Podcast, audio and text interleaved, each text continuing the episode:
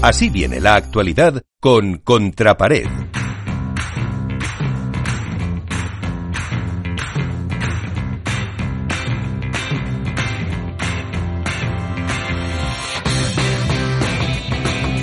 Pues Iván, eh, ahí disfrutando en tu tierra del eh, pádel, eh, cuéntanos con qué te quedas de lo que pasó en, Toulouse.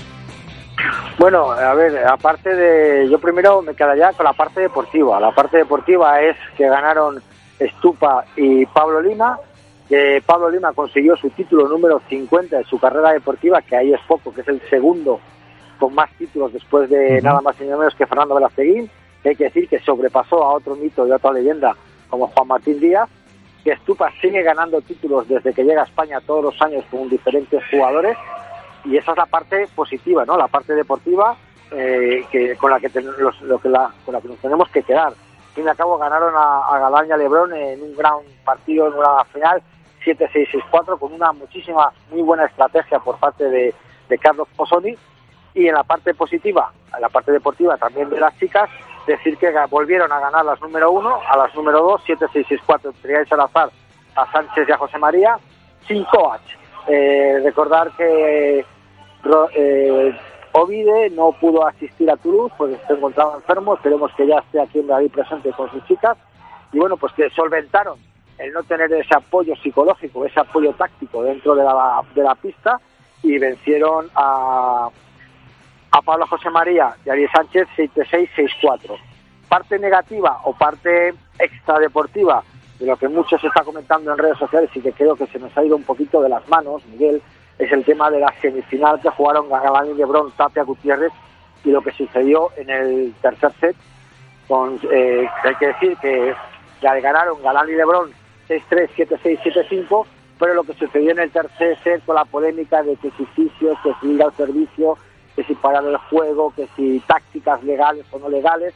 Eh, haya habido demasiada polémica, creo que se ha extrapolado mucho el aspecto deportivo, que si estaba dentro de la legalidad o no, que bueno, ya lo comentaremos todos, yo creo que cada uno utiliza sus artimañas para jugar, para ganar, y que no es el primer caso, ni es el primer deporte en el que se utilizan legalidades que no significan que esas legalidades sean fair play, pero bueno, ahí están y la gente las utiliza. Mientras estén dentro de la norma y dentro de la ley, otra cosa es que el que da justicia, en este caso el árbitro, no lo aplique, eso ya es un problema del árbitro.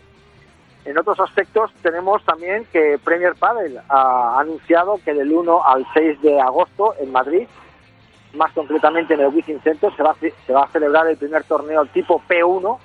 Veremos a ver en qué consiste este tipo de, torneos. Sabemos cómo son los majors, cómo los organizan y veremos a ver cómo es un tipo P1, se va a organizar en el Wizzing Center Queremos saber qué instalaciones son las que debe de tener una organización tipo P1, si va, en qué club se va a realizar, las condiciones de juego y todo.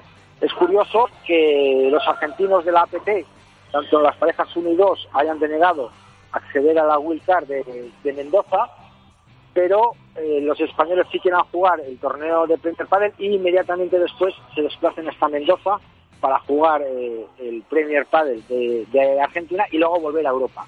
Pero bueno, ahí es decisión de, cada jugador. Eh, más cositas, el FIT del Mundial de Qatar. Supuestamente el FIT ha hecho público que el Mundial vuelve a repetir en Qatar. No sabemos eh, cómo se ha decidido esto, si ha sido por Asamblea General, ha sido por billetera general o ha sido por decisión unánime de, de una sola persona.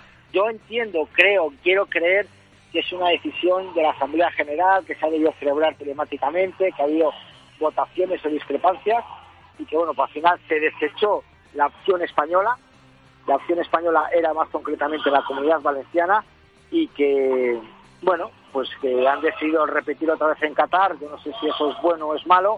Bueno por las instalaciones, o mejor malo por no extender la globalización un poquito más del pádel pero también es lo que tú has comentado en la, antesala, ¿no? Se va a celebrar tres semanas antes justo del Mundial. ¿Se espera que a lo mejor haya más público porque haya más gente del fútbol? Pues yo creo que no, va a ser la misma gente.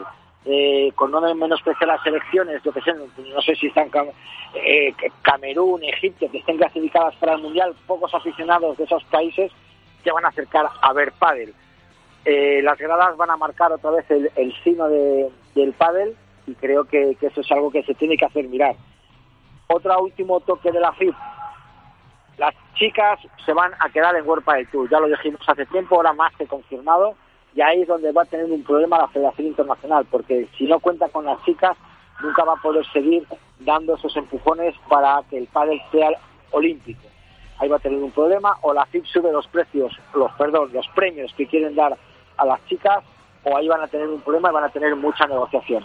Y por otra parte, pues bueno, disfrutando del World del Tour de Valladolid, las mejoras son evidentes en las instalaciones, hay que decirlo, han montado una sala de jugadores impresionante aquí en el club, una sala de activación impresionante, con agua desde el primer momento, con fisio, esas mejoras las notan los jugadores.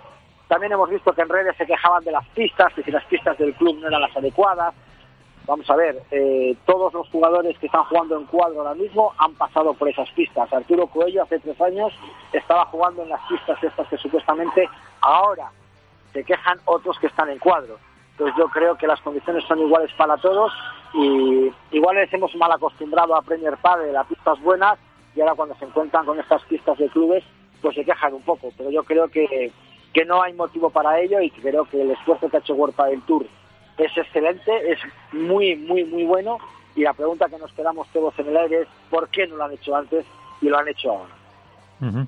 Pues eh, ahí está, la pregunta que nos lanza Iván Hernández como uno de los temas que enseguida trataremos en la tertulia, que empezamos, nada, a vuelta de pausa.